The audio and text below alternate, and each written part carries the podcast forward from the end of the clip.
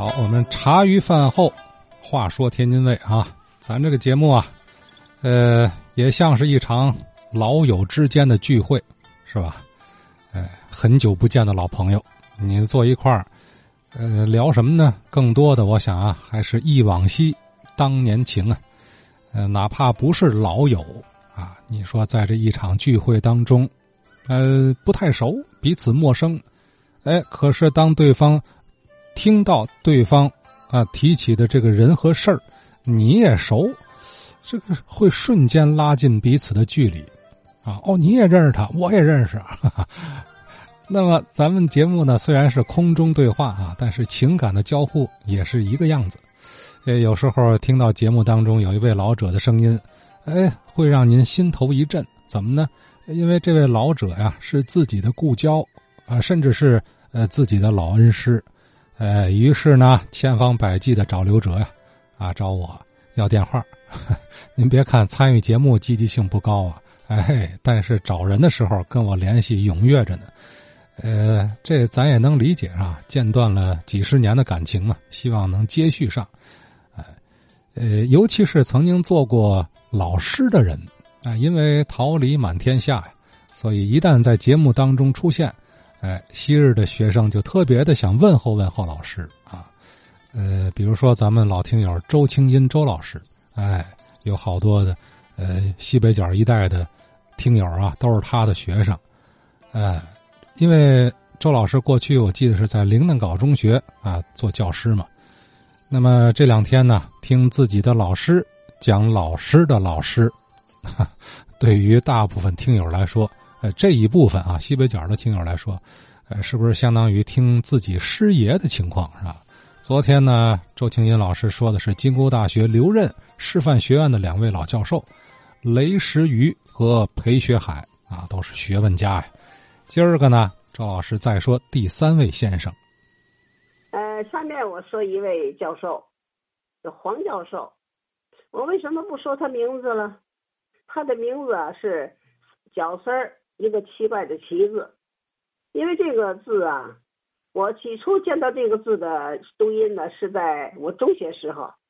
那时候有一个叫周寿欧的作家写了一部话剧，这个话剧是《秋海棠》，他其中的这个主角啊，樊怡，就他叫这个就这字，他叫他念成怡，樊怡。可是我到上大学以后啊，呃，这个字啊。大家都叫都叫黄奇教授，那念奇，我就不知道这个字是什么音了。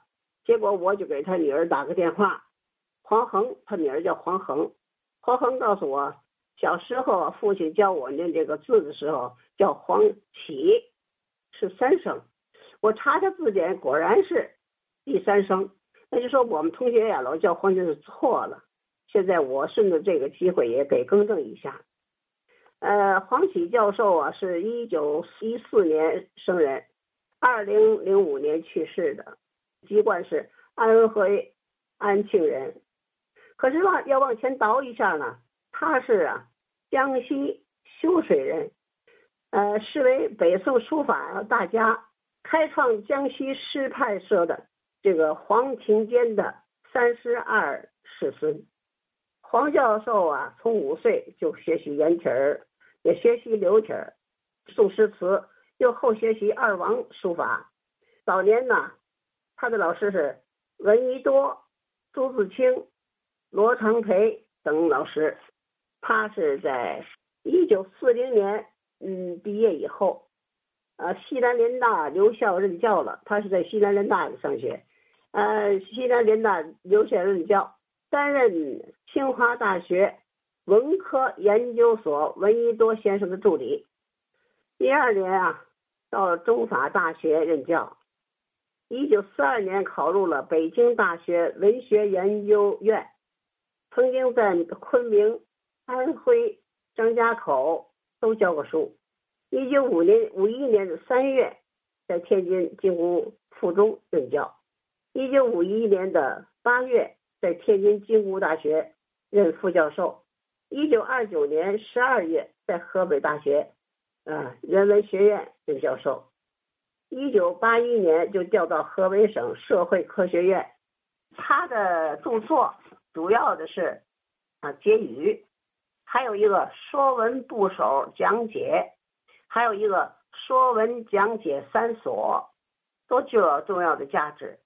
其中的《说文解字三所》是他年轻时候用蝇头小楷写的，一字一笔写的。还有啊，他参加这个学生的示威活动，参加示威活动以后，他写了一首诗，诗名字叫做《蝶恋花广土》。闻一多先生看完之后啊，夸赞说：“你这篇诗有有侠气之风。”呃，黄启教授啊，平常蓝制服，一身蓝制服，他那个制服啊非常合体干净。所以看上去他有有一米七五的那么个儿高，看上去啊，既有学者雅士的风度，又有些个艺术范儿。我在学校期间呢，根本就不知道他是个书法家，只觉得他的板书啊有点不同，因为那笔道又细又直，不知是哪一家的风格。黄教授的涉猎非常广，在诸多的文化领域当中啊，他有独特的建树，被学学术界啊称为。黄启文化现象，在书法创作方面呢，也是有独特的，叫做什么呢？铁戟磨砂体，这是他创作的。铁戟就是咱们刀枪剑戟的戟，磨砂体，铁戟磨砂体，开创出了雄奇清丽的中国北方北派这个风格。大约在八十年代末九十年代初。他任呢河北省书法家协会正主席，全国书法家协会主席。他把他创作的四百一十二件的书画篆刻作品，都捐献给了国家，由河北省博物馆收藏了。而且他把他自己的书画作品的拍卖的三百余万元，奉献给了这个慈善事业。一九九二年，我去涿州，我下榻的那个旅馆的楼下有一个画廊，在众多的画廊的画书画之中啊，只有一张画，也是就是单字“英”字，很吸引我眼眼球。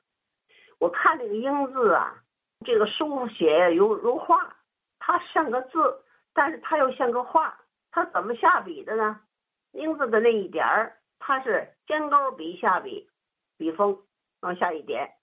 这一下就出来了，嘴勾勾的，尖嘴的一个鹰头出来了。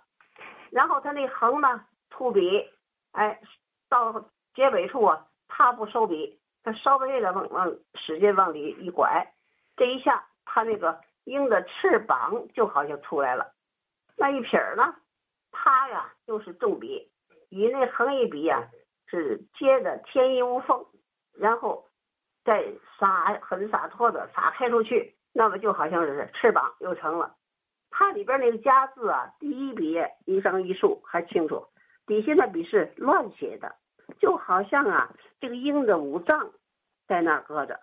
下边那个“角”鸟鸟字了，它那个横竖弯钩那四点儿，他写的呀是点儿朝上，钩朝下，都是勾的，就好像鹰爪。所以他这副鹰字啊，就好像一只啊站在山头上的一只猎鹰，正在呀学摸着它的猎物，就是那个姿态。还有我看这个，看着真着魔了。我一看着多少钱呢？